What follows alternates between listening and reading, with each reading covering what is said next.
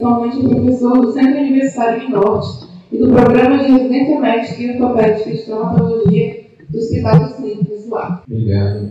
Eu queria agradecer o convite. A gente vai falar um pouquinho sobre as complicações ortopédicas da, da hemofilia. Como o doutor Denis já falou, uma, uma das maiores complicações da hemofilia, em termos gerais, é, é são ortopédicas. Né? Então, é, eu fui falar bem, a hemofilia é uma patologia que acomete vários órgãos e principais deles, os tecidos acometidos, é, são feios. Então, a principal dela é, é a hemartrose, a principal, é, que nada mais é que uma hemorragia dentro da, da articulação, né? e além dela, a gente vai falar um pouquinho mais sobre a hemartrose mesmo, mas também ocorrem muitas hemorragias musculares, intramusculares, né? outras coisas que a gente tem que falar, pensar também no paciente são é, pacientes politraumatizados, onde situações onde normalmente ocorre maior sangramento, então a gente tem que tomar um pouquinho mais de cuidado com os pacientes na sala de emergência, no socorro, né? e também em pacientes com programação pré-operatória, seja de uma fratura ou de uma outra cirurgia ortopédica qualquer, com paciente físico, a gente tem que estar em contato mesmo com, com o hematologista para avaliar o que pode ser feito pré-operatoriamente e pós-operatoriamente também. Qual complicação é a hemartrose? A gente pode classificar a hemartrose em, em aguda ou crônica. Aguda é aquele caso que a gente está no consultório, no socorro e aparece o paciente com articular, proveniente de sangramento interarticular. É, a gente entende que é, demora até 15 dias para a articulação reabsorver esse, essa hemorragia, né, reabsorver todos os produtos da degradação é, desse sangramento. É, assim, se, se, se ocorrer uma nova, um novo sangramento antes de 15 dias, acaba sendo um quadro que, que acaba conectando assim, né, um, um sangramento com o outro, e a gente considera já que é um quadro mais crônico. É, e um diagnóstico diferencial importante para as hemartoses é a, é a como o Bento já falou aí. Né? Então, na hemartose aguda vai haver um desconforto prévio, é, como o Bento falou, a aura, né, uma coisa meio difícil de gente definir, mas o paciente pode reclamar assim, pode ser um desconforto, ou seja, uma coisa que não serve definir o que é, mas ele sente alguma coisa que é um fator de para a gente estar preocupado que pode estar ocorrendo um sangramento, ou já está ocorrendo ou vai ocorrer. Né? Então vai ocorrer um aumento de volume, pode ocorrer também inflamatórios, calor ou rubor, só que esses sinais inflamatórios são mais é, importantes, mais evidentes na sinovite.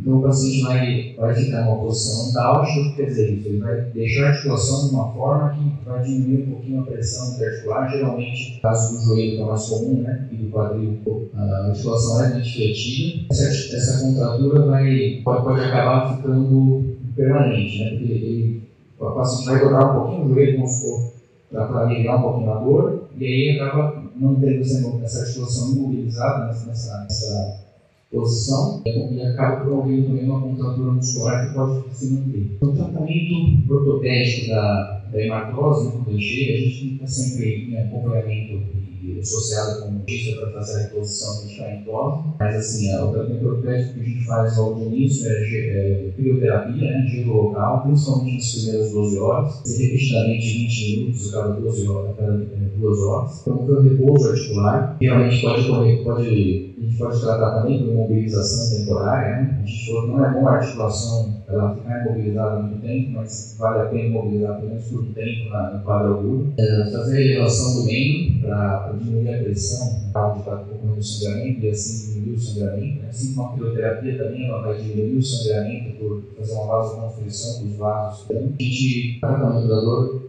é, prefere os analgésicos do que os anti-inflamatórios, os anti-inflamatórios também podem provocar, ajudar mais a sangramento, né, através da, diminuição da agregação plaquetária. Se for usar o anti-inflamatório, de preferência os, os, inibidores da COX-2, que tem um efeito antiagregante plaquetário um pouquinho menor. Ele é, pode ser utilizado também corticoides e, e, e, meios de fisioterapia, que vai ser falado mais para frente, tá? na próxima apresentação. Né? Tem um caso um paciente com hemartrose. Então, como, como o Dr. Pênis falou, né, parece que ele tem um, uma bola de, de futebol no joelho, é, fica bem inchado, porque é, o sangramento ele, ele, ele tende a, a se igualar com a pressão sanguínea praticamente, então tem um derrame de um volume considerável de sangue. O tratamento inicial é a punção de alívio, né? Existe um. É, assim, a gente discute muito quando fazer a punção, mas na verdade as indicações são de, de dor, principalmente. Esse, Esse quadro aqui, como a gente mostrou, tem uma causa muita dor para o paciente, então a gente, com punção de alívio, consegue dar um conforto maior para ele. Então a gente, a retirada desse sangue previne a sinovite, e como foi falado já, eu vou comentar também a, a, a presença do sangue e dos metabólitos do sangue vão irritar a articulação. E além da, da retirada da, do líquido do sangue, né, provocar uma alívio da dor, ela também serve de diagnóstico diferencial, que é uma das coisas que a gente pensa, em alguns casos, além de sinovite, é infecção articular. Então, com a punção desse, desse líquido, a gente avalia se o líquido realmente é só sangue ou se, se pode ser um material purulento. De contraindicações, a gente evita fazer a punção em casos de presença de, infec de infecção perto da região ou, ou ferimentos abertos. Aqui a gente tem umas imagens para ilustrar, né? na imagem aqui de cima à esquerda, a gente tem uma articulação é, que, que não tem sangue dentro, é uma articulação normal, ela está pouquinho permeada aqui, mas não, não tem derramamento de sangue em, em artrose. Na imagem superior à direita, a gente tem já uma articulação que está toda, dá para perceber que ela está estufada, está né, tá com um aumento de volume, ela está preenchida toda por sangue. Então, isso é uma artrose aguda. Na imagem de baixo esquerda, a gente já vê que há uma sinovite grande, que é essa região hipertrofiada aqui.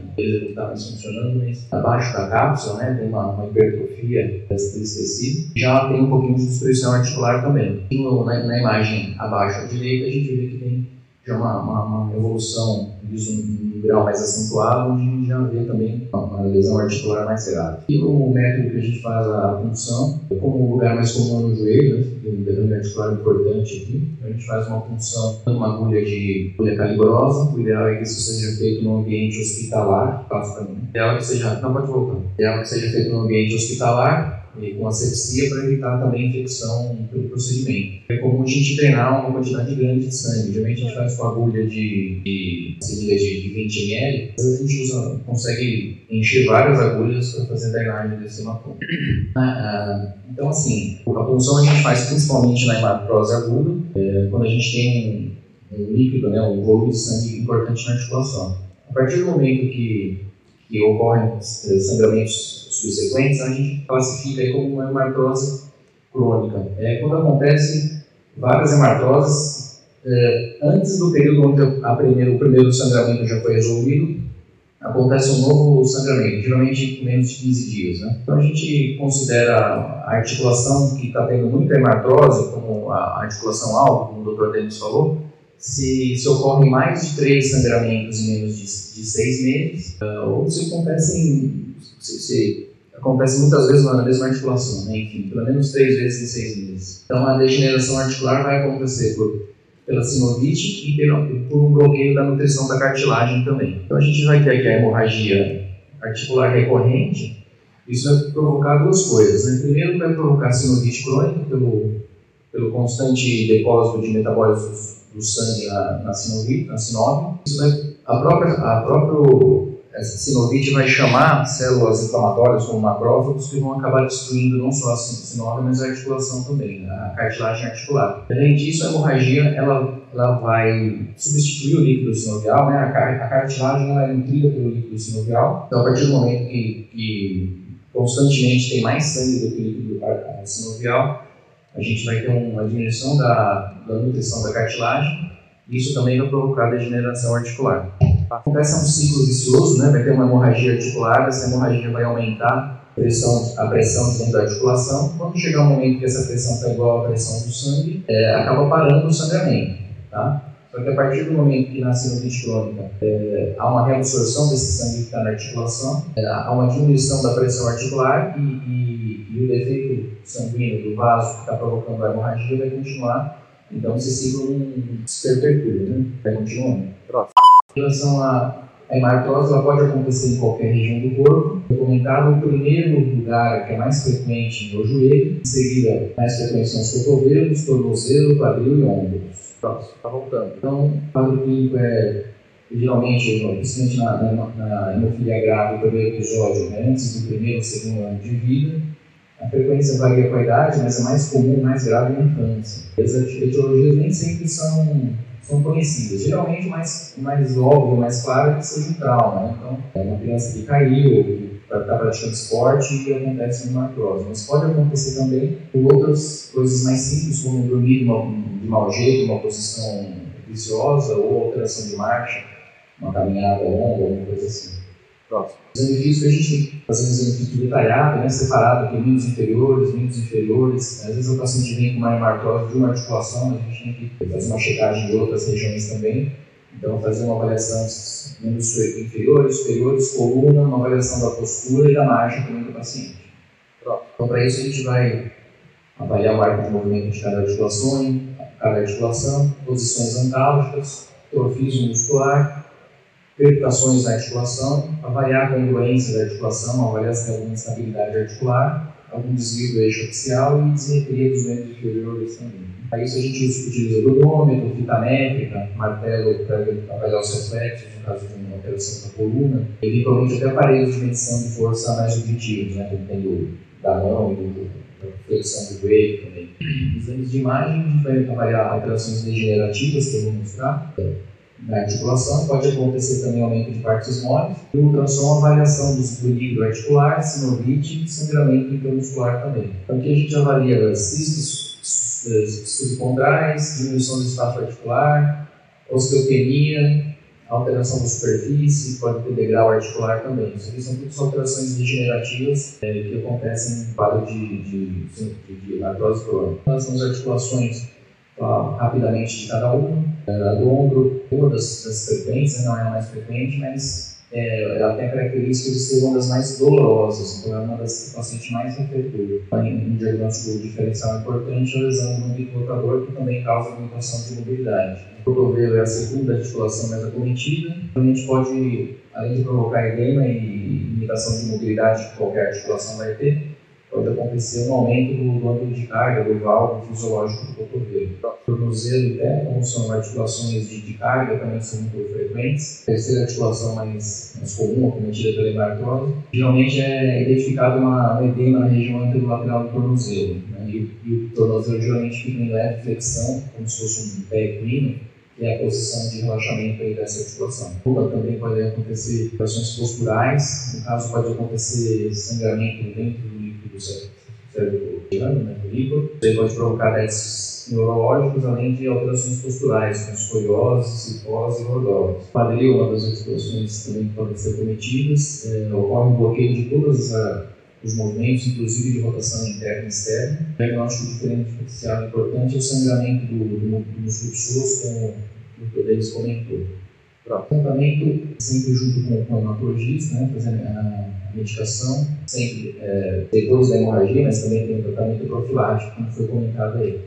Esse tratamento profilático é importante para evitar novos casos de, de sangramento. Em relação ao sinovite, uma vez que ela já está instalada, existe tratamento é, conservador também, com, medicação, anti-inflamatórios, corticoides, analgésicos. É, pode ser feita infiltração articular com medicação corticoide também, que vai diminuir a inflamação local. Tem medidas de fisioterapia. Quando essas coisas é, não estão resolvendo ou, a evolução está lenta, a gente pode também lançar da sinovectomia, que é a retirada do tecido sinovial em excesso e inflamado. A sinovectomia a retirada do tecido sinovial, ela pode ser química, que, que hoje em dia está mais em desuso, existe a descrição de, de ectomia radioativa por isótopos, e o que a gente faz na, na prática ortopédica mais comumente é a cirúrgica. Né? Então é, é feito geralmente artroscópico ou aberto, atualmente mais difícil ser feita a cirurgia aberta, ainda mais no paciente hemofílico que está fazendo a cirurgia mais menos invasiva possível, né? Então o tratamento é feito artroscópico. A gente retira bastante tecido já inflamatório que tem um potencial de sangramento maior, essa do, do, do tratamento medicamentoso associado. Uma imagem à esquerda de uma artroscopia de joelho, um joelho normal. Então a gente vê a cartilagem bonitinha, aqui até tem uma lesão de cartilagem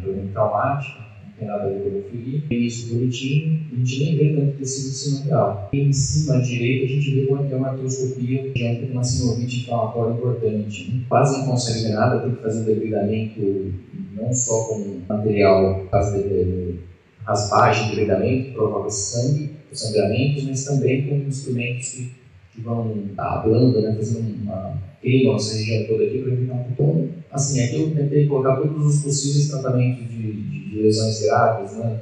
degeneração grave articular, de, de, de e de artrose também, que seria a artroscopia para fazer limpeza da região inflamada, né? a gente fala toalete articular, a artroplastia, né? que a, a, depois que a articulação já está degenerada de uma forma que não tem como mais reverter isso daí, pode ser feito artroplastias, que são substituições da articulação, que está sendo feito também no joelho, e a artrodese, que é uma cirurgia também de salvação, geralmente quando não não tem possibilidade de fazer uma, uma artroplastia, acaba desistindo totalmente da articulação e funde um osso no outro, como foi feito aqui no joelho esse paciente não reconhece nenhum tipo de mobilidade no joelho. Ah, geralmente, esses procedimentos no, no paciente hemofílico estão associados com maior índice de ações, principalmente de sangramento pós-operatório, claro, e também infecção. O segundo tema que eu vou falar é sobre as hemorragias musculares, que são a segundo, a segunda complicação mais frequente da hemofilia do ponto de vista ortopédico. Normalmente causada por traumas diretos, atividade esportiva, mas também pode ser,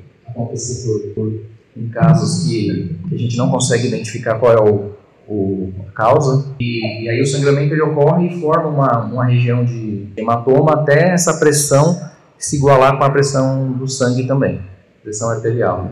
Próximo. Então aqui a gente tem uma imagem de uma, de uma ressonância da perna, onde a gente avalia aqui um, um sangramento na região, na região do gastro, do, oral, né?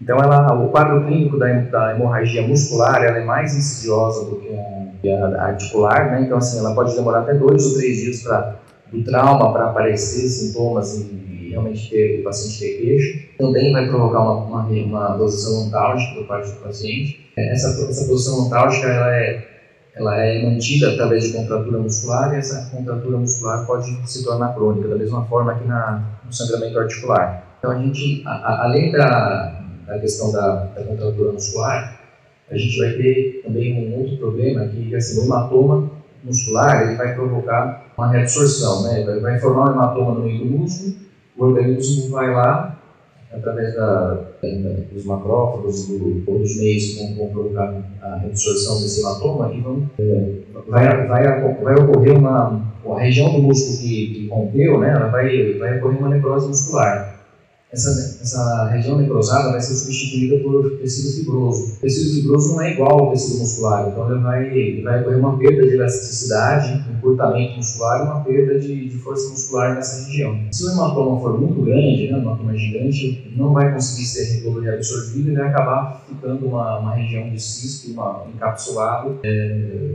de forma permanente. A gente tem um em relação às imagens, a gente também pode abrir uma das, das radiografias, né? Vai avaliar o aumento de parcimônios, a ressonância, como eu mostrei, e também a ultrassonografia. Aqui a gente vê um ultrassom com um hematoma na região também da, da né, entre o gastrocrinêmio e o, o sólido. Tratamento sempre junto com o urologista para fazer a reposição de fatores ou outros medicamentos que forem necessários. E semelhante a, a a hemorragia articular, a gente vai lançar mão da, crioterapia, analgésicos, repouso, elevação do membro, fisioterapia. Também uma coisa de, a mais aqui que a gente vai ter na, no sangramento muscular, eventualmente esse sangramento pode aumentar demais a pressão dentro do compartimento muscular e provocar uma síndrome compartimental. Realmente pode ser preciso fazer uma fasciotomia de urgência nesse, nessa região, nesse compartimento. A gente tem uma imagem de tomografia evidenciando um hematoma grande aqui na região do pessoas, falou aqui de uma, uma das complicações musculares, né?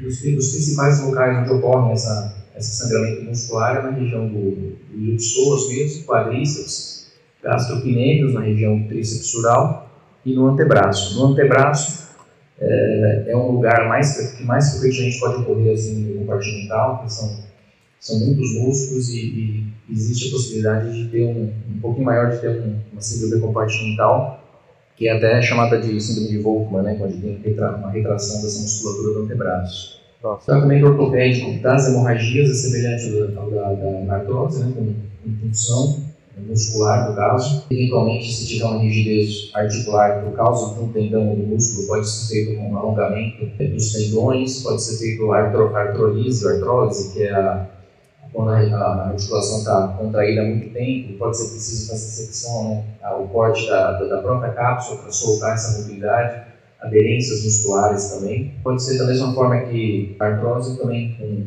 correção com artrodese, artroplastias ou osteotomias, que, que são correções eh, angulares no osso. Né. Próximo.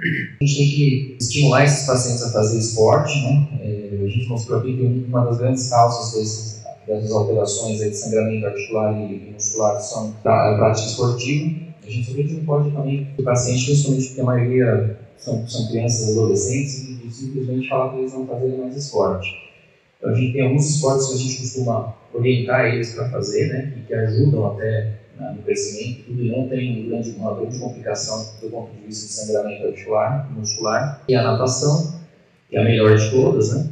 Musculação, lembrando uma musculação assim, não competitiva, né? Demais, que pode, pode acabar acontecendo algum trauma, mas uma musculação é importante também.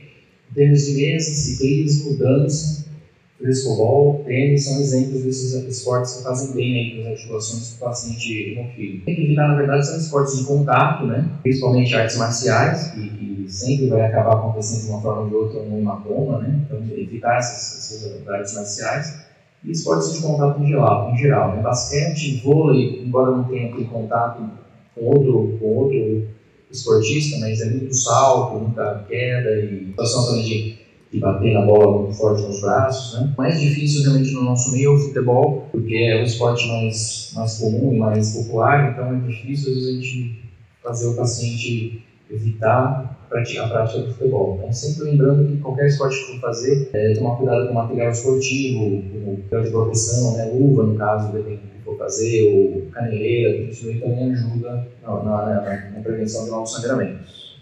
Então, esse aqui é um resumo aqui do paciente ortopédico com hemofilia, né? Geralmente é uma criança ou adolescente, pode ter sangramentos, principalmente aqui no, no quadril, no psoas, gastrocnêmio e quadríceps, região glútea também. Hematoma cervical, como o doutor Denis falou, muito importante, pode compressão de vias aéreas, é um dos mais importantes. Enfim, hematoma também, além das, dos sangramentos musculares. A gente tem que estar atuando aí para tentar dar uma qualidade de vida melhor possível para o paciente. Lembrando que o ortopedista é só um dos, dos profissionais que vão estar ajudando, né? Tem uma, uma, uma enorme gama de, de, profissionais que vão estar ajudando esse paciente, focado principalmente no patologista, eu acho que vai coordenar essa equipe. Não sei que eu queria falar, agradeço o convite novamente.